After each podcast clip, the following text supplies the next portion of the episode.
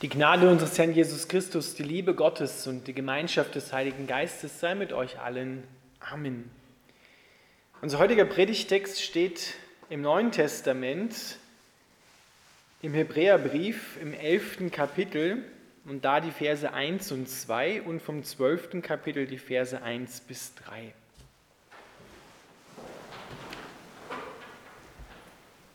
Der Glaube ist der tragende Grund für das, was man hofft. Im Vertrauen zeigt sich jetzt schon, was man noch nicht sieht. Unsere Vorfahren lebten diesen Glauben. Deshalb hat Gott sie als Vorbilder für uns hingestellt. Da wir nun so viele Zeugen des Glaubens um uns haben, lasst uns alles ablegen, was uns in dem Wettkampf behindert, den wir begonnen haben, auch die Sünde, die uns immer wieder fesseln will. Mit Ausdauer wollen wir auch noch das letzte Stück bis zum Ziel durchhalten. Dabei wollen wir nicht nach links oder rechts schauen, sondern allein auf Jesus, den Anfänger und Vollender unseres Glaubens. Er hat uns den Glauben geschenkt und wird ihn bewahren, bis wir am Ziel sind. Weil große Freude auf ihn wartete, erduldete Jesus den Tod am Kreuz und trug die Schande, die damit verbunden war. Jetzt hat er als Sieger den Ehrenplatz an der rechten Seite Gottes eingenommen.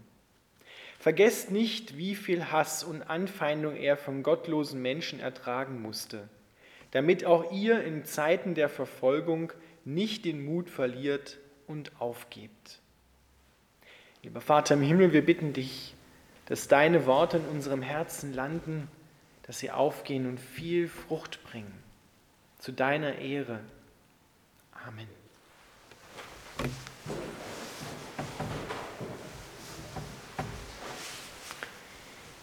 Ihr Lieben, wenn ich mich in diesen Tagen mit anderen Menschen über die gegenwärtige Situation uns erhalte, dann kommen wir irgendwann an den Punkt, wo der eine oder andere dann sagt, ja, man weiß ja nicht, wie es werden wird.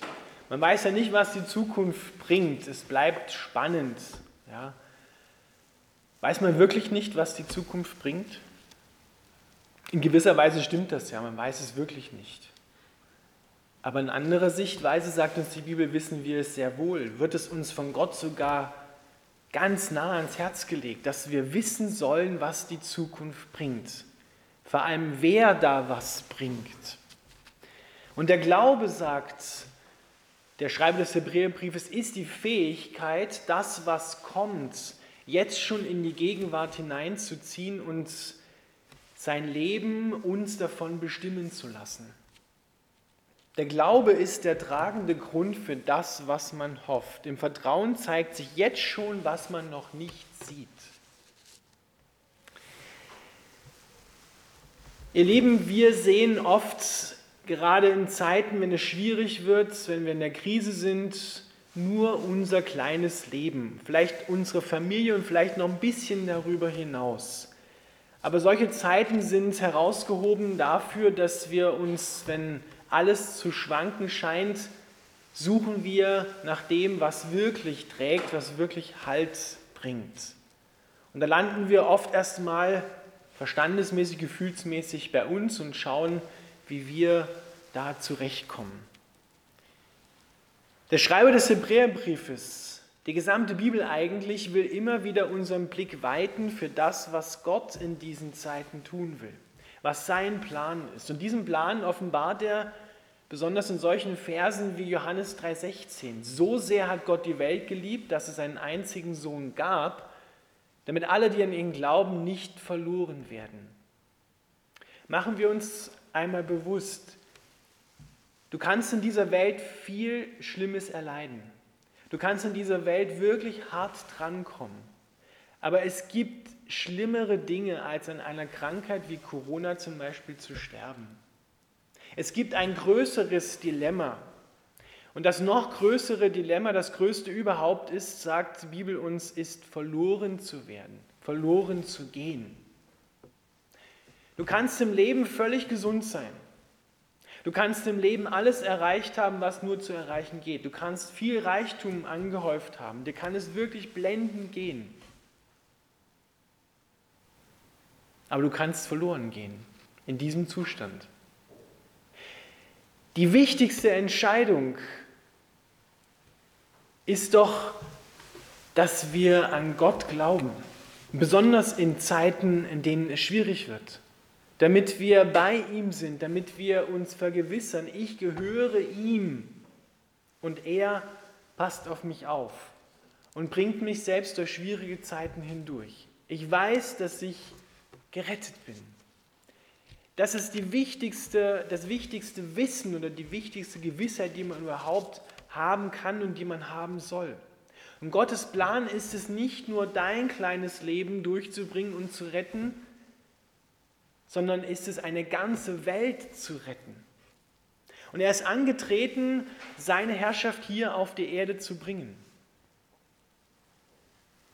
Und der Plan ist, dass er am Ende der Zeit wiederkommt.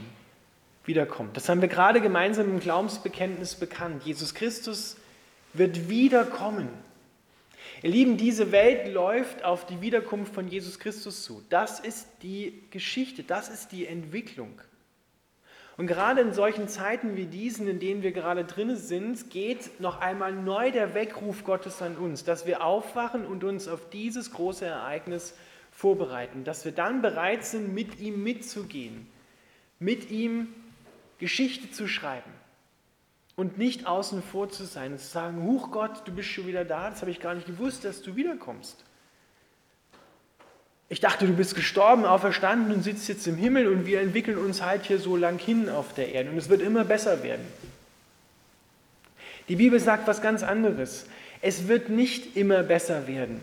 In manchen Punkten ja, in dem Sinne, dass Gott mehr Einfluss auf die Welt nimmt, mehr Einfluss bekommt und seine Liebe immer weiter in die Welt hineinschiebt seine Herrschaft übernimmt.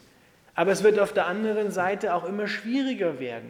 Und gerade in solchen Zeiten wie diesen, in denen wir gerade leben, spüren wir schon etwas von diesen Erschütterungen. Und diese Erschütterungen sind dazu auch da, auch da, dass wir unsere Herzenseinstellung Gott gegenüber überprüfen und sagen, wo stehe ich eigentlich? Auf was stehe ich eigentlich? Auf was vertraue ich eigentlich? Wem glaube ich? Welchen Stimmen höre ich zu? Von was lasse ich mich denn prägen in dieser Zeit? An einer anderen Stelle sagt der Schreiber des Hebräerbriefes, das sind solche Zeiten, wo wir von Gott die wankenden Knie, das ist ein Zeichen dafür, wer schlotternde Knie hat, der hat Angst und weiß nicht richtig, wie es weitergeht, macht unsichere Schritte. Dass die wieder fest werden, dass wir sichere Schritte mit unseren Füßen machen, mit Gott zusammen sichere Schritte machen. Und deswegen ruft der Schreiber des Hebräerbriefes uns in diese Situation auf und sagt, schaut doch einmal hin, wo ihr gerade steht. Ihr habt von Gott die Fähigkeit bekommen zu vertrauen, zu glauben. Die Menschen sind die einzigen Lebewesen, die das können.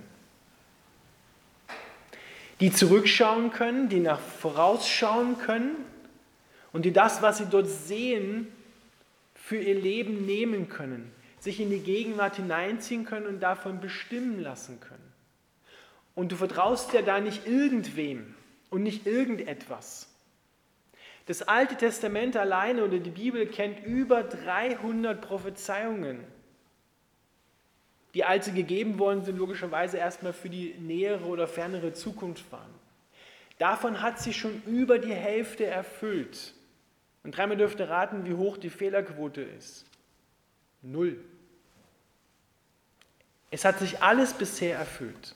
Und das, was noch aussteht, dürfen wir aufgrund dieser nullprozentigen Fehlerquote davon ausgehen, dass sich auch das noch erfüllen wird, weil Gott zu seinem Wort steht. Und wenn er sagt, ich komme wieder, dann kommt er wieder. Nur hat er nicht gesagt, wann er wiederkommt. Und deshalb müssen wir uns darauf vorbereiten, dass diese Welt vergehen wird und eine neue Welt kommt, in der es Gott sei Dank im wahrsten Sinne des Wortes keinen Tod mehr geben wird, kein Corona mehr geben wird, kein tödliches Virus mehr, keine Tränen, keinen Schmerz, keine Krankheit mehr, wo niemand mehr Abschied nehmen muss, weil der Tod da reingefahren ist, sondern weil wir mit Gott zusammen ewig leben werden. Aber, sagt die Bibel auch, sagt Christus immer wieder, Das gilt für die Menschen, die hier auf dieser Erde ihm vertrauen und die sich davon bestimmen lassen, die ihr Leben danach ausrichten. Wer einfach so lang hinlebt und Gott einen guten Mann sein lässt, der wird an dieser Entwicklung keinen Anteil haben. Leider keinen Anteil haben.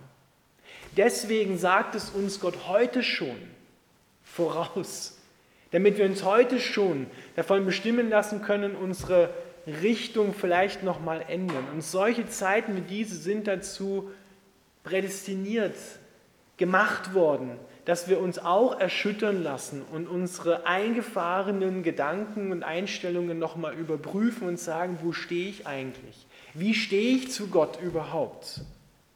Bin ich bereit, mit ihm mitzugehen? Vertraue ich ihm? Und nicht jedes Leiden ist dazu da, dass es immer gut ausgeht, sondern Leiden kann dich auch hart, verschlossen und bitter machen. Dass du dann nach da rauskommst und Gott den Rücken zukehrst und sagst, Gott, wenn du so etwas in meinem Leben zulässt, dann kann und will ich nicht an dich glauben. Deswegen sind solche Zeiten durchaus auch gefährlich.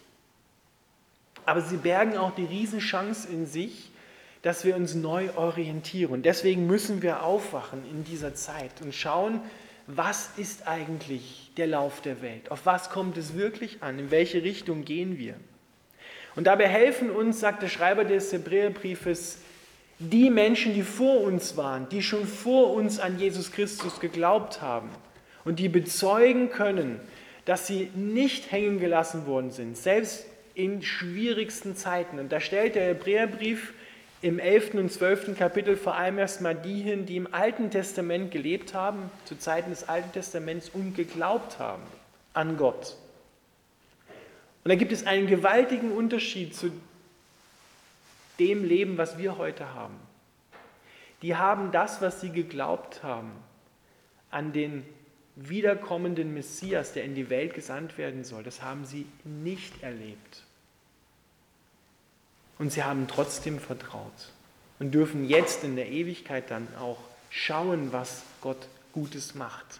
Sie haben es nicht erlebt und haben trotzdem geglaubt und vertraut.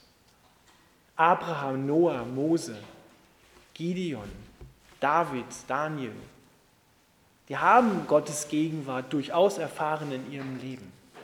Aber das Große, worauf Gott ihr Herz geweitet hat, das haben sie nicht empfangen, das haben sie nicht gesehen. Das kam erst später, Jahrhunderte später kam der Messias in die Welt hinein. Und wir leben sozusagen danach. Wir haben es zwar nicht damals aktuell miterlebt, aber wir leben mit der Gewissheit, dass er wirklich gekommen ist und dass er gestorben und auferstanden ist. Das haben die damals nur glaubenden Auges und, und hörenden Ohres in der Zukunft für ihre Gegenwart empfangen können. Aber wir leben danach. Welch großes Vorrecht, dass wir die Generation sind, die das sozusagen hinter sich hat, aber auch wieder vor sich hat, weil der, der damals gekreuzigt worden ist und auferstanden, der kommt ja wieder. Der hat gesagt, ich komme nicht nur einmal, sondern ich komme ein zweites Mal, dann komme ich nicht mehr, weil dann bleibe ich ganz auf der Erde, um mit euch zusammen zu leben. Und auf dieses gemeinschaftliche Leben mit Gott bereitet uns Gott heute vor. Und die Frage ist, ob du dabei sein willst, ob du dich vorbereiten lassen willst. Hier steht wortwörtlich, dass der Glaube so wie eine Eigentumsurkunde ist, die dir ausgehändigt worden ist auf all das, was Gott in der Bibel verspricht. Auf all die Segnungen, die er mit Jesus Christus in die Welt hineingeschickt hat. Da gehört zum Beispiel dazu, dass du berufen bist, mit Gott ein ewiges Leben zu führen. Dass er dich frei macht von Trauer, von Entmutigung, heute schon und natürlich dann in Ewigkeit dass er dir volle Vergebung deiner Schuld schenkt, dass er beide ist in schwierigen Zeiten, dass du immer Zugang hast zu ihm, dass er dich nie wegschicken wird und dass er all das, was dir an bösen Dingen hier widerfährt, zum Besten wenden wird. Das ist ein kleiner Ausschnitt von dem, was Gott dir versprochen hat und was er dir, wie die Bibel das sagt, vererbt. Nicht, weil er tot ist, sondern weil er lebt und weil er dir das schenken will. Der Glaube schaut sowohl nach vorne als auch nach hinten und zieht all das, was er da sieht, in die Gegenwart hinein und lässt sich davon bestimmen, richtet sein Leben auf das aus. Es ist so wie ein kleiner Vergleich dazu. Du weißt, dass ein lieber Freund oder eine liebe Freundin sich ankündigt, 14 Tage, vier Wochen oder ein halbes Jahr vorher, ich werde zu dem und dem Zeitpunkt kommen. Und du freust dich darauf und bereitest alles vor bereitest vielleicht das Gästezimmer vor, machst dir einen Plan, was können wir gemeinsam machen, was unternehmen wir gemeinsam, äh, was, was, was, was ist der gerne so und bereitest dich darauf vor. Und dann irgendwann kommt dieser Tag, weil du weißt, er hat es ja angekündigt, dass er kommen wird. Und ihr habt es gemeinsam ausgemacht, dass er kommt. Und dann kommt dieser Tag und dann ist die Vorfreude darauf, wird erfüllt auf das, was du schon im Vorhinein gewusst hast und wo du schon hingeschaut hast. Und dann, dann kommt diese Zeit. Und so ist es auch mit Jesus. Er hat gesagt, er kommt. Wir dürfen uns heute schon darauf freuen, auf diesen Tag, nicht mit Angst und Bange darauf warten, weil wir haben ja vorhin auch bekannt, er wird wiederkommen zu richten. Doch wer heute schon an ihn glaubt, der braucht keine Angst zu haben vor dem, was da kommt, denn er ist schon gerichtet. Denn du glaubst ja schon an Jesus. Du kommst nicht mehr in dieses Gericht hinein, sondern du lebst mit ihm ewig. Dort in dieses Gericht kommen die dann hinein, die nicht an Gott glauben. Der Schreiber des Hebräerbriefes nimmt einen, einen wunderbaren Vergleich, an dem wir es lernen können, uns vorzubereiten.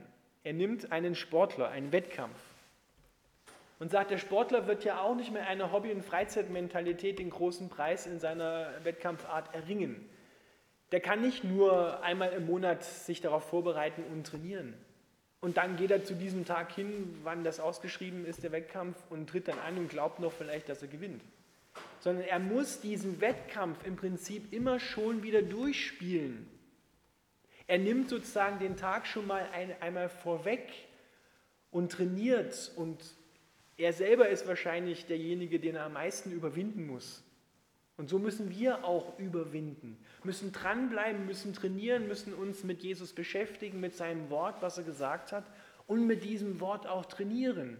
In solchen Zeiten gerade wie, wie diesen, wo es schwierig ist. Dort müssen wir überwinden. Weil jetzt könnten wir ja sagen, boah, jetzt lasse ich es sein. Ein Sportler kann ja auch sagen, ist so schönes Wetter draußen und eigentlich habe ich heute keine Lust zum Laufen oder keine Lust weit zu springen oder hoch zu springen, sondern ich ruhe mich heute aus, ich haue mich in die Hängematte. Ja, dann wird er den Preis nicht gewinnen. Und das überträgt jetzt der Schreiber des Hebräerbriefes auf die Situation im Glauben. Du musst alles, was dich daran hindert, im Wettkampf und im Glauben ablegen. Darfst nicht nach links und rechts schauen. Darfst dich nicht ablenken lassen von deinem Ziel, was du verfolgst, sondern bleib dran, bleib wach und bleib dran und trainiere mit Jesus im Glauben und leg alles ab, was dich daran hindern will. Und erzählt vor allem der Schreiber des Hebräerbriefes eines auf, was dich besonders hindert, das ist Sünde. Das ist all das, was das Leben, die Beziehung zu Gott zerstört, kaputt machen will und auch die Beziehung zu deinen Mitmenschen und zu dir selbst. Diese Dinge, die müssen wir ablegen, denn die hindern uns daran. Alle Lieblosigkeiten, allen Hass, Selbsthass und Hass auf andere Menschen, alles schlechte Reden über andere Menschen, über mich, über Gott. Unverziehene Fehler, Schmerzen, die andere mir bereitet haben, wo andere mich verachtet haben, mich abgelehnt haben oder wo ich andere verachte oder ablehne. All das hat Jesus getragen. Und deswegen geht der Schreiber des Hebräerbriefes weiter und sagt, schaut auf Jesus in diesem Wettkampf. Schaut sowohl auf die Vorbilder im Glauben, wie die gelebt haben, auch eure Vorfahren in euren Familien, die geglaubt haben, Schaut, wie sie durch schwierige Zeiten den Glauben bewahrt haben. Und schau vor allem mit ihnen auf Jesus. Und zwar nicht auf den Auferstandenen gleich, sondern auf den, der leidet und der gekreuzigt wird. Weil darin wirst du all das wiederfinden in ihm und in seinem Leiden, was du gerade durchmachst. Dort wirst du all das finden und du findest eine Antwort auf dein Leiden. Du findest einen Christus, der mit dir mitleidet, der dich versteht, der das Leiden, dein Leiden auf sich genommen hat. Und du wirst auch den Trost erfahren, der aus diesem Mitleiden entspringt. Deswegen sagt er gerade, kommt dieser Text auch am Anfang der Karwoche. Schau ganz genau hin. Wende deinen Blick nicht ab. Schau auf jedes Detail, was Jesus da durchgemacht hat. Von dem Auspeitschen im römischen Hof an bis über die Dornenkrone, bis hin zur Kreuzigung, bis hin zum Sterben, bis hin zu dem, was er am Kreuz dann auch gesagt hat. Schau es genau an. Studiere es, steht da. Nimm es dir zu Herzen. Und in diesem Betrachten und in diesem Anschauen wirst du verwandelt werden. Wird auch deine Situation, dein Leid verwandelt werden. Denn nach Karfreitag kommt immer Ostersonntag.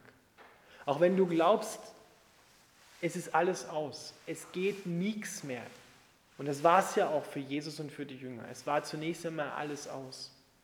Aber dann kam ein neuer Anfang ein neuer Durchbruch. Und das ist das, was wir heute auch brauchen, was wir auch erwarten dürfen. Doch Auferstehung gibt es nur durch den Tod. Das klingt jetzt banal, aber es ist eine ganz wichtige Weisheit, die von Gott kommt. Auferstehung gibt es nur durch den Tod. Das heißt, du kannst dem Leiden in dieser Welt, auch dem Mitleiden mit anderen, die leiden, nicht entgehen. Entzieh dich nicht. Schau nicht, dass dein Leben immer glatt verläuft. Es tut es nicht. Wir suchen das Leiden ja nicht. Es findet uns. Aber wir gehen mit Christus dadurch. Und er vermag die Situation zu wenden. Weil wenn wir das nicht tun, nicht Christus betrachten, in seinem Leiden und in seinem Sterben und in seinem Auferstehen, dann kommen wir nicht über die Ziellinie. Du kannst in diesem Leben mächtig drankommen mit Leid und Schwierigkeiten. Das Wichtigste dabei ist, dass du immer wieder aufstehst, dass du dich nicht unterkriegen lässt, dass du immer wieder in der Kraft Gottes wohlgemerkt, nicht aus Selbstzusammenreißen, sondern in der Kraft Gottes immer wieder aufstehst und sagst, dennoch, dennoch halte ich an dir fest, dennoch mache ich weiter, dennoch vertraue ich auf dich, auch wenn es jetzt gerade schwierig ist. Dennoch schmeiße ich den Glauben nicht weg, denn er hat eine große Belohnung. Bleib dran, halte daran fest, trainiere mit Gott. Auch ein Sportler hat es manchmal schwierig, aber er gewinnt den Preis. Lauf so, sagt Paulus, dass du, dass du diesen Preis gewinnst. Jesus ist mit dir in diesem Wettkampf unterwegs. Ich fasse noch mal kurz zusammen. Die Bibel will durch diesen Text uns wach machen, will uns aufrütteln, lässt einen Weckruf ertönen. Leute, es ist Zeit aufzuwachen vom Schlaf, um genau hinzuschauen, was Gott gerade macht, was er gerade tut und wo diese Welt hinläuft, wo deine Geschichte hinläuft. Denn Christus hat gesagt, ich komme wieder zu einem Zeitpunkt, wo du nicht damit rechnest. Und dann kann es zu spät sein dann kann es sein, dass du nicht vorbereitet bist. Und dann gehst du verloren. Und genau das will Gott nicht. Er liebt die ganze Welt, nicht nur dich, sondern er will eine ganze Welt erlösen, auch durch dich, indem du die Liebe Gottes deinen Nachbarn widerspiegelst. Das ist sein Plan für dich und für diese Welt. Und deshalb musst du wach werden, musst du aufwachen und sagen, ja, ich gehe mit dir mit. Auf deine Wiederkunft bereite ich mich heute vor. Ich will bereit sein in meinem Herzen und dich willkommen heißen und nicht sagen, bleib mir vom Leib. Lass uns gemeinsam beten. Lieber Vater im Himmel, wir beten, dass du diesen Weckruf in unser Herz hineinsendest, dass alle Bereiche unserer Herzen, unseres Lebens wach werden, dass wir dort, wo wir eingeschlafen sind, wo wir uns eingerichtet haben in dieser Welt, wo wir auf falsche Götzen gesetzt haben, wie unsere tolle Wirtschaft, Gesundheit, Geld, Sicherheit, Herr, dass wir erleben wir gerade, dass das alles ins Wanken kommt und erleben umso mehr, dass dein Wort Bestand hat, dass du Bestand hast, dass du der sichere Boden bist, auf dem wir stehen dürfen. Und wir bitten dich überall, wo wir eingebrochen sind, wo Angst über uns gekommen ist, wo uns der Boden unter den Füßen weggezogen worden ist, dass wir von dir wieder auf den sicheren Boden gestellt werden, wer du bist, wer wir in deinen Augen sind, dass du uns unendlich mit ewiger Liebe liebst und was du uns schon alles geschenkt hast. Und Vater, wir bitten dich, dass du uns vorbereitest auf die Wiederkunft deines Sohnes am Ende der Zeit, wann immer das auch sein mag. Bereite uns heute vor. Lenke unsere Herzen und Sinne und Augen auf den, der kommt und auf das, was er bringt. Dass wir das willkommen heißen. Dass wir da hinein gerettet werden und gehalten werden. Und das macht uns mutig, dass wir das weitergeben an unsere Mitmenschen. Dass wir deine Liebe in dieser Welt, die immer kälter wird, die immer liebloser und unbarmherziger wird, bezeugen. Als Licht mitten in der Finsternis. Und danke, dass wir heute schon wissen dürfen, dass alles gut werden wird. Dass alles einen guten Ausgang nehmen wird bei all dem, was heute auch schlecht läuft und schief läuft und böse ist. Du wirst alles zum Besten wenden. Danke dafür. Amen.